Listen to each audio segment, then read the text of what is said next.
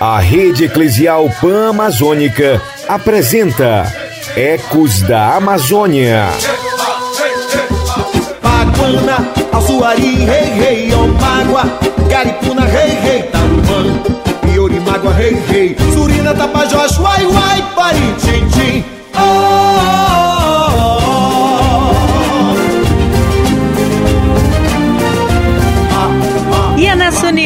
tribos indígenas, comunidades quilombolas, ribeirinhas e de outras culturas que chego por aqui, para lhe fazer companhia em busca de conhecimento e diálogo. Seja bem-vindo e bem-vinda ao programa de hoje que está recheado de integração da comunidade educativa. Mas isso é assunto para daqui a pouco. Aproveite agora e espalha para a comunidade, amigos e familiares que o Ecos da Amazônia já está no ar. Ecos da Amazônia. Todas as nações reunidas para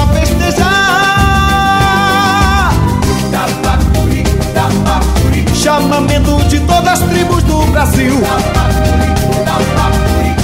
O Papa Francisco, na querida Amazônia, faz um chamado a rever a fundo a estrutura e o conteúdo, de modo que adquiram as atitudes e capacidades necessárias para dialogar com as culturas amazônicas. Ele insiste que esta formação deve ser de modo eminente pastoral e que favoreça o crescimento da misericórdia sacerdotal. Uma proposta que também aparece no documento fala de itinerários de formação inculturada. E é a partir deste chamado que surge a agenda Universidades Amazônia, que busca integração aos projetos pedagógicos, assumindo um papel fundamental e formativo da comunidade educativa. Neste contexto, surge o grupo de trabalho GT Universidades e Amazônia. E para falar sobre esse trabalho, recebo por aqui Joaquim Alberto Silva, coordenador da pastoralidade da União Brasileira de Educação Católica, a UBEC. Seja bem-vindo ao Ecos. Joaquim, o que é e como funciona a Agenda Universidades e Amazônia? O projeto, a iniciativa Agenda Universidades e Amazônia, ela surge a partir da proposição da encíclica Laudato Si do Papa Francisco é, e se materializa a partir aí de, da iniciativa da Rede Eclesial Pan-Amazônica, por meio das iniciativas da Igreja do Brasil na região amazônica, né? Mas também do setor universidades da CNBB, da Associação Nacional de Educação Católica do Brasil, ANEC, e de outras instituições católicas de educação superior, é, no sentido de organizar uma proposta em que as IES, né, católicas do país pudessem estar mais integradas e com uma proposição é, mais sinérgica com a encíclica Laudato Si, com a proposição do Sínodo da Amazônia e todos os apelos aí do cuidado com a casa comum e da ecologia integral. O que o grupo de trabalho Universidades e Amazônia deve fazer para aplicar na formação universitária a agenda e o compromisso com a Igreja na Amazônia? A proposição da agenda Universidades e Amazônia, no sentido de pensar a atuação das instituições de educação superior para um marco ali temporal de 10 anos, consiste em, no fundo em apresentar uma pauta socioambiental para as universidades e aí desdobrar dentro da agenda como essa pauta socioambiental pode se materializar dentro das instituições de educação superior, de ensino superior no Brasil. Então, para pensar, por exemplo, como no ensino, e aí a agenda vai desdobrar, vai apresentar pistas para como esta pauta socioambiental pode se desdobrar no desenvolvimento do ensino, é, ou seja, na curricularização, nos espaços do desenvolvimento do ensino e aprendizagem, na pesquisa, então, como os processos de pesquisa nas IES podem ser desenvolvidos à luz da pauta socioambiental, no âmbito da extensão, também quais os projetos, as iniciativas de extensão também podem ser permeadas pelas perspectivas socioambientais, de cuidado com a casa comum, da ecologia integral, com a comunidade, comunidade externa, mas também com os professores e com os colaboradores. Por último, também na perspectiva da atuação pastoral, evangelizadora das universidades católicas, como é que a atuação pastoral pode ser permeada também pela pauta socioambiental. E Joaquim, como as reflexões relacionadas ao Sínodo para Amazônia devem chegar ao ambiente universitário? A igreja aponta, a partir do documento final do Sínodo, a necessidade de pensar a atuação universitária católica no território amazônico e hoje isso é materializado por meio da construção, da proposição de um programa universitário amazônico. Então, lá no número 114, o documento vai falar das necessidades de criação de um espaço universitário, mas que também as atividades de pesquisa, educação, extensão possam estar incluídas dentro de estudos ambientais. Pede também que as universidades católicas da América Latina possam ajudar né, nesse processo de pensar o espaço universitário amazônico e o desenvolvimento dessas proposições. E recentemente, então, a Conferência Eclesial Amazônica, SEAMA, né, que é um dos frutos do Sínodo da Amazônia, apresenta a criação do Programa Universitário Amazônico como uma proposta sinodal da Igreja da América Latina com o objetivo de fomentar, articular e organizar experiências universitárias amazônicas, pautadas aí nas intuições do magistério do Papa Francisco, das escutas e dos apelos dos povos amazônicos, da Assembleia Eclesial que foi realizada recentemente. Então, é o Programa Universitário Amazônico que, eh, de algumas formas, né, quer então fazer chegar os, as reflexões do Sino da Amazônia nos espaços universitários. Vou regar a terra, plantar uma nova leitura desse povo que sonha e faz uma nova cultura. Vou regar a terra, plantar uma nova leitura desse povo que sonha e faz uma nova cultura.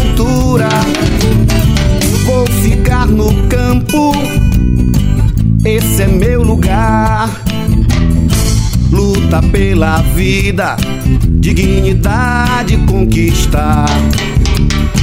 Com um novo ensinamento, com uma nova educação que espalhe pelos campos um sentido de união.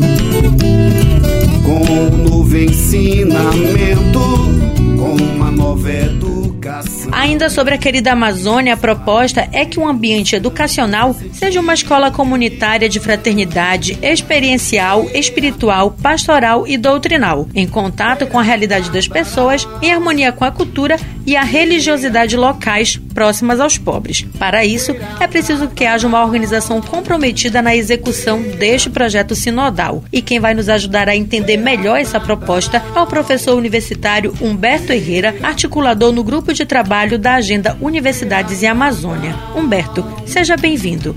Como é pensado e organizado o ensino a partir da Laudato Si no currículo escolar universitário? Se olhamos para a vida universitária, sabemos que ela se organiza principalmente nessa indissociabilidade do ensino, da pesquisa e extensão. E é nesse tripé que ela propõe esse aprimoramento da vida em sociedade. E poderíamos acrescentar ainda essa vida compartilhada, o que precisa ser ou estar em harmonia com a natureza, entendendo aqui a natureza como um sujeito de direito. Então, o ensino são essas marcas que nós queremos registrar nas mentes, nos corações, nas mãos dos nossos estudantes e, ao mesmo tempo, cumprir essa missão de tornarmos-nos melhores pessoas. Entenderia aqui que talvez o grande objetivo eh, dentro do ensino seja registrar um lugar para essas pautas socioambientais nas nossas propostas. E o que vem a ser as competências comportamentais a partir de uma pedagogia que considere ecologia integral?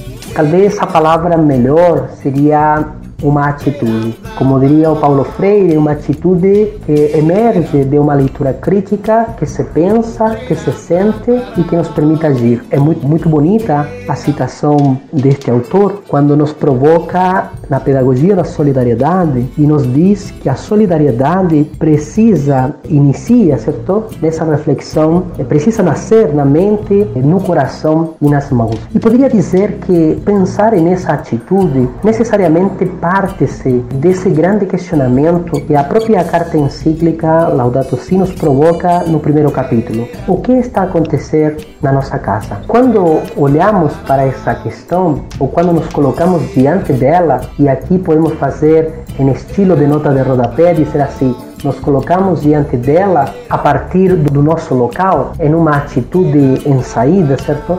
Eu vejo que precisamos honestamente responder a essa questão a partir eh, da nossa realidade. Não desconsiderando a realidade global, mas sim uma leitura muito honesta da realidade local. E a partir dessa leitura de realidade local, poder integrar aquilo que escutamos nas propostas ou nas proposições que mobilizamos ou que oportunizamos aos estudantes. Quem é que tem interesse em participar? Quem é que se prontifica para ensinar?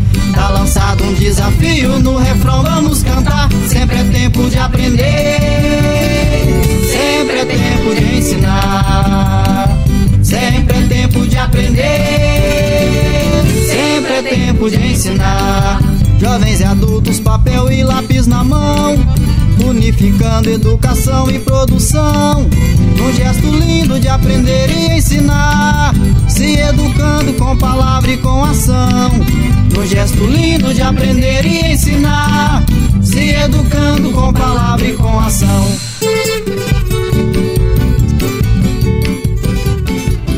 E nesta caminhada sinodal da querida Amazônia, o Instituto de Teologia Pastoral e Ensino Superior da Amazônia, o ITEPES, passou a se chamar Faculdade Católica do Amazonas. O lançamento da nova instituição de ensino superior aconteceu em setembro na capital amazonense. Para falar sobre a instituição, recebemos agora o padre Ricardo Castro, diretor da faculdade. Padre, seja bem-vindo. A Faculdade Católica do Amazonas antes se chamava Instituto de Teologia Pastoral e Ensino Superior da Amazônia. Qual a motivação da mudança no nome? Então, primeiramente, a Faculdade Católica do Amazonas, ela nasce de um desejo, principalmente dos bispos do Norte 1. Então, na busca de um nome, para essa nova etapa, mesmo de resposta ao sínodo, né? Então os bispos decidiram por esse nome, é Faculdade Católica do Amazonas. É o, o nosso nome ele marca uma transição, não é? De o ITEPS ele era um, um instituto, não é, que concentrava uma série de cursos de formação teológica, teologia pastoral, principalmente para o para a formação do clero, não é? Formação dos padres aqui dessa região e uma série de cursos de formação para os leigos. Né? Então, a maioria desses cursos estavam é, caracterizados como cursos livres. E agora nós estamos fazendo um processo de credenciamento é, frente ao MEC é, da Faculdade Católica. Nós decidimos por esse nome também porque fica mais fácil para o processo de credenciamento. E também o nome Faculdade Católica do Amazonas aponta para uma identidade confessional, primeiramente, né? nós somos católicos, nós somos cristãos, com todas as características que o Concílio Vaticano II, que o Sínodo para a Amazônia, que os anseios do encontro de Santarém propõem, não é? Mas ao mesmo tempo nós carregamos uma tradição da educação cristã aqui na Amazônia, né? E também a Faculdade Católica, ela quer expressar essa resposta, né, ao sínodo para a Amazônia de ter um espaço de reflexão, não é, de também de propostas de transformação, não é, de manter essa vocação profética, ecológica, não é, para a Amazônia. Qual a importância de ter uma faculdade católica na Amazônia?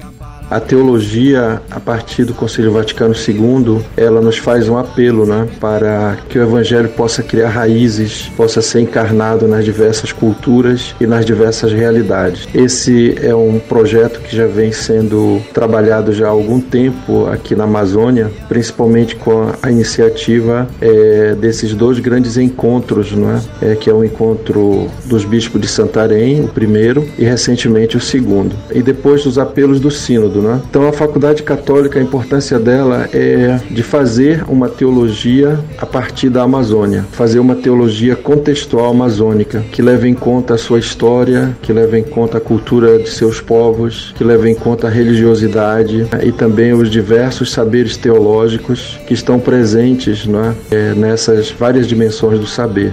Para finalizar, quais os desafios e encantos para realizar a educação teológica na Amazônia?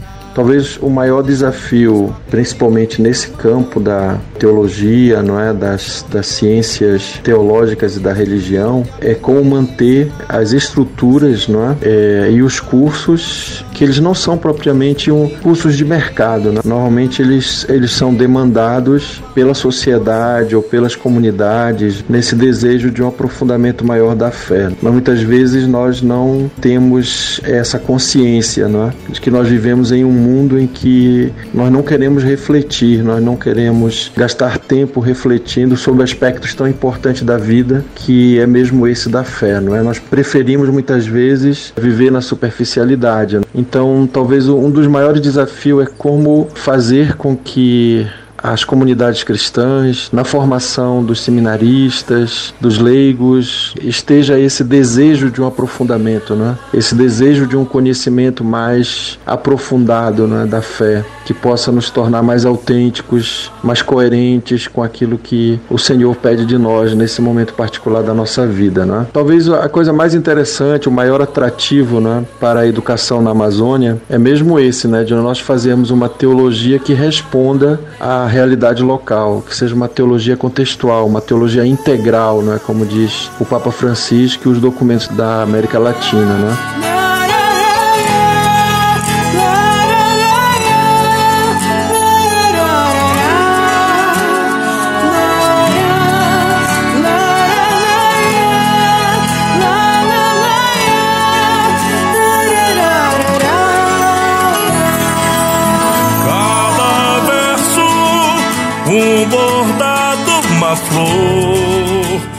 A criação de universidades católicas é uma resposta à Assembleia Sinodal que propôs um plano de formação que responda aos desafios das igrejas locais e à realidade amazônica.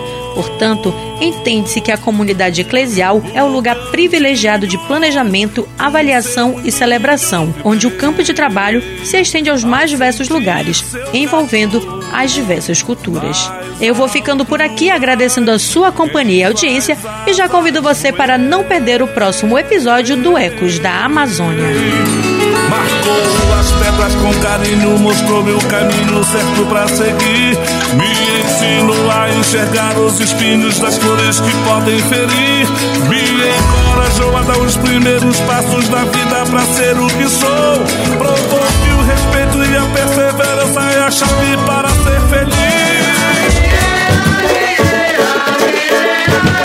Você ouviu Ecos da Amazônia, uma produção da Repam Brasil.